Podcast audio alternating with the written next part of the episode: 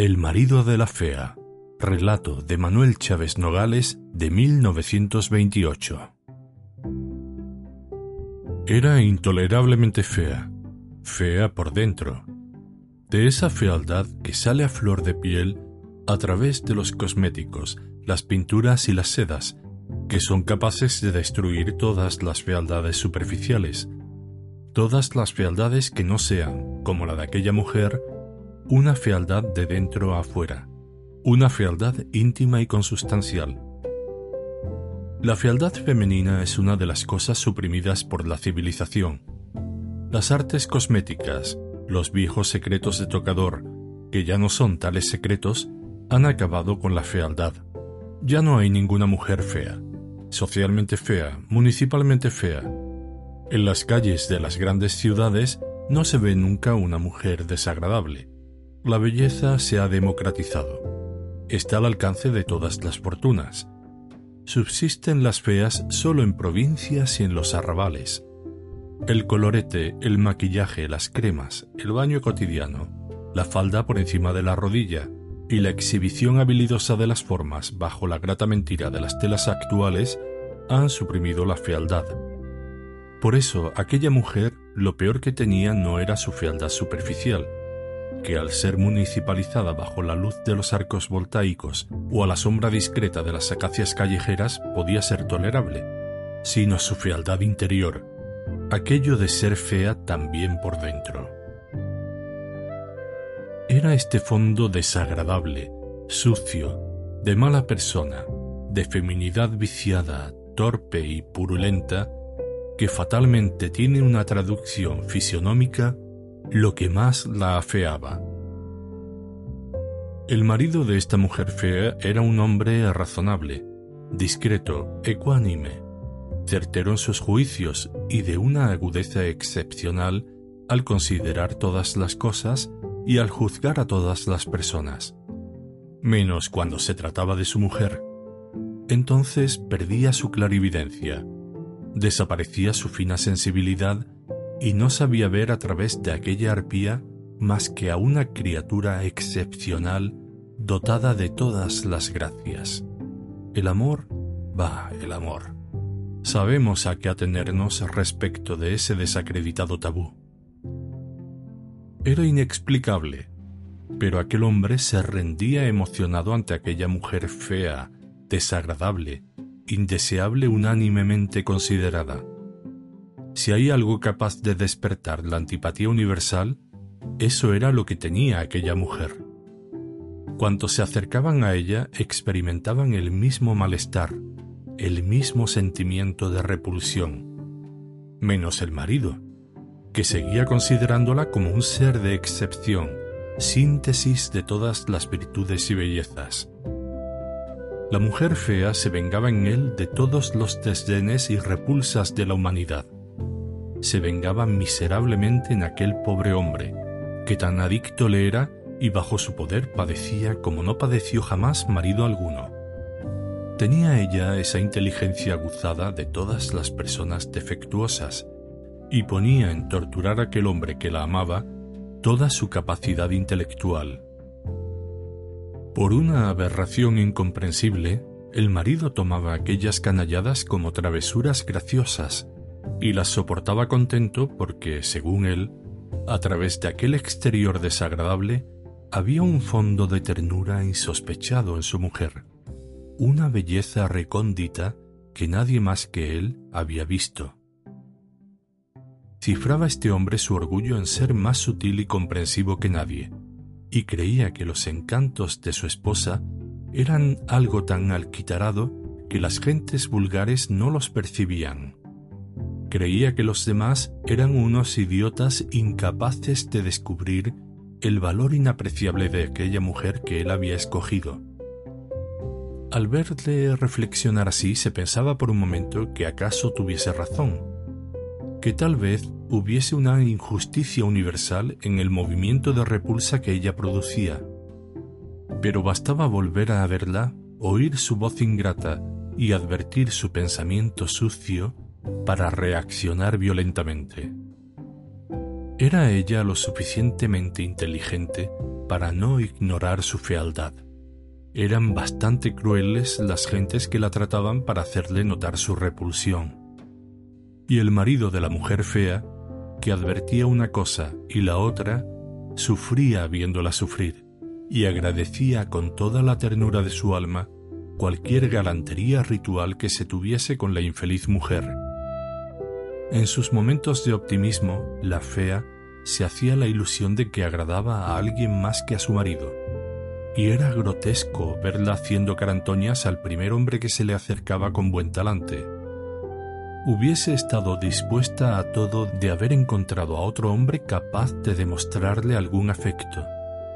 No lo encontraba, y su prurito de gustar la llevaba a unos coqueteos desaforados, que la hacían parecer peor aún de lo que era. Después gozaba provocando la ira del marido contra sus supuestos adoradores, y le hacía representar terribles escenas de celos que le aplacaban aquel vivo dolor de sentirse fea y desdeñada. Aquellas comedias grotescas no satisfacían sin embargo su vanidad, y el marido, que piadosamente se prestaba a ellas, llegó a desear la aparición milagrosa del hombre capaz de hacerle el amor a su mujer. Esto era una vana ilusión, la fea no tendría nunca ocasión de olvidar que lo era, y viviría siempre amargada y sañuda. Al ocurrírsele aquello estuvo a punto de ir a la consulta de un psiquiatra para someterle, alarmado, su caso. Estaba trabajando sosegadamente en su oficina, y a medida que iba redactando su informe, inclinado sobre el pupitre, perfilaba mentalmente su plan. Cuando advirtió la altura a que habían llegado sus lucubraciones y en un momento de recapacitación, se dio cuenta de lo absurdo de su propósito, enrojeció súbitamente y él solo, en la soledad de su despacho, se quedó avergonzado y cohibido ante sí mismo. Pero aquello no se le iba ya del pensamiento, y rumiándolo llegó a encontrarlo lógico. Anduvo todavía durante unas tardes solitario y hermético, divagando por las calles con las manos en los bolsillos y el sombrero en el cogote, hasta que se decidió. Aquella tarde, al salir de la oficina, cogió del brazo a uno de los delineantes, un chicarrón simpático, inteligente y discreto, y se lo llevó a tomar cerveza en los ventorrillos de las afueras. Bebieron abundantemente, y la noche les cogió caminando vacilantes por los desmontes, con un aire lento, tierno y humanizado, con esa humanidad blanducha y anegada del bebedor de cerveza en los países meridionales.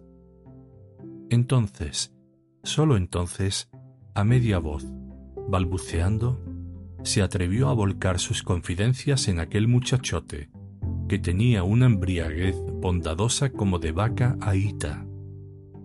Cuando él le contaba la grotesca tragedia de su mujer fea, dramáticamente fea, el muchachón se apesadumbraba tanto, tanto, que le apretaba contra su pecho de percherón, y haciendo fervientes protestas de amistad, le decía que estaba dispuesto a todo, con tal de conseguir la felicidad de amigo tan bueno y tan triste como aquel. El amigo triste y desgraciado solo porque su mujer era fea y nadie la quería, si tú quisieras, aventuró tímidamente el marido. Porque seas feliz, soy capaz de todo lo que me pidas, contestó el chicarrón, enternecido al verle tan apesadumbrado, tan encogido, tan irremediablemente triste. ¿Por qué no le haces el amor a mi mujer? Eso es una locura, tú estás borracho. No, no estoy borracho. Es tan absurdo, tan insensato lo que te pido, que precisamente por eso no me avergüenza pedírtelo. Si ella se sintiese amada, si lograses hacer nacer en ella la satisfacción y el contento de sí misma, ¿acaso la hicieses feliz? No pasaría nada, yo estoy seguro. Yo sé que ella es buena, que no sería capaz de engañarme, pero no será feliz mientras no encuentre una pequeña satisfacción para su vanidad. Es fea, ya lo sé, pero es mujer. Ayúdame a hacerla feliz. Sé bueno, sé bueno. se echó a sus pies y le besó las manos. Después se lo llevó a cenar a casa. Ella empezó a estar radiante y hasta un poco menos fea, que la satisfacción interior de sentirse deseada por aquel mocetón la encendía por dentro y le salía a la cara en vivos colores. El marido, al verla feliz, lo era también, y a solas se frotaba las manos de contento. Notaba el aplomo, la seguridad, el orgullo de ella, y ni siquiera se dolía de que este orgullo fuese a veces molesto y despectivo para él. Le trataba peor que antes, con más dureza, con mayor desprecio, pero él no lo notaba. La veía resplandeciente y le bastaba con estar en el secreto, con la satisfacción recóndita del hombre inteligente que se siente motor oculto de las cosas. Pretextando quehaceres, se ausentaba de la casa y se estaba largas horas en los cafés, mientras el bondadoso delineante entretenía con sus galanteos a la infeliz mujer. No pasará nada, se decía. Gracias a este artificio, la pobre está gozando de una ilusión que le estaba vedada.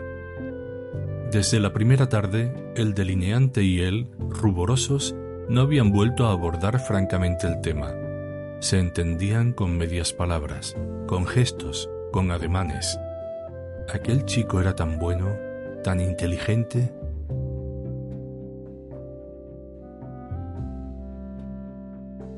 Una tarde dormitaba filosóficamente en el diván de su café favorito, cuando vio llegar súbitamente al chicarrón. ¿Qué pasa? le preguntó sobresaltado. Una catástrofe. Al principio creí que podría conjurarla, pero ya es imposible. Esta farsa tiene que acabar hoy mismo. Tu esposa está locamente enamorada de mí. No, no seas petulante. Ella se siente halagada por tus galanterías, pero nada más. Te juro que no, está furiosamente enamorada de mí, y ya no sé cómo quitármela de encima. Hay que desengañarla hoy mismo. ¿Desengañarla? Imposible. ¿La haríamos tan desgraciada? Es que si no la desengañamos, el desgraciado lo serás tú. Es decir, no lo serás porque yo no quiero. Pero ella ella lleva acosándome dos semanas. Acaba de decirme que lo tiene todo preparado para fugarse mañana al amanecer conmigo. Y yo no me fugo con tu mujer, pase lo que pase. Mi heroísmo no llega a tanto. Ni yo lo consentiría. Bueno, pues no seamos insensatos. Esto no puede pasar de aquí. Ahora mismo vas y le dices a tu mujer que estás enterado de todo, que le vas a dar una paliza, que yo no la quiero, que me parece un adefesio, lo que sea. Esto lo arreglas hoy mismo. Tu mujer no me deja vivir, no tengo paciencia para más. Contra lo que tú supones, tu mujer está dispuesta a todo. El marido bajó la cabeza entristecido. Miró a su amigo tiernamente y estrechándole la mano le dijo, Gracias, muchas gracias. No me des las gracias. Por ti estaba dispuesto a todo, menos a engañarte. No, no me lo digas. Entonces mañana me ha dicho que esté a las siete en un taxi con las cortinillas echadas, que debe esperarla en la esquina del gran teatro. No vayas, no vayas más. Este asunto se ha terminado. Muchas gracias, amigo, muchas gracias. A las siete de la mañana, la fea entreabre temblorosa el portal de su casa y echa a andar nerviosamente por la acera, en dirección del gran teatro. Lleva en la mano un pequeño cabaz y disimula su cara fea bajo un tupido velo. El airecillo matinal le hincha los pulmones de un precioso elixir de vida. Las acacias verdes, que destilan sobre ella el rocío como quinta esencia de la noche, le hacen ventear algo tan fresco, tan claro, tan jugoso como no lo había venteado nunca es la felicidad. Pasan a prisa los madrugadores, limpios, ágiles, alegres, con la alegría de una larga jornada por delante. Taconea ella graciosamente y cuando al volver la esquina el sol a ras del suelo se precipita sobre ella y la incendia, se siente maravillosamente transportada a la zona de luz del mundo, a la gloriosa región donde se mueven las otras, las que son felices, las que no son feas. Se zambulle deslumbrada en la penumbra del taxi, que la espera con las cortinillas echadas. El marido la acoge silencioso, con un beso frío en la frente.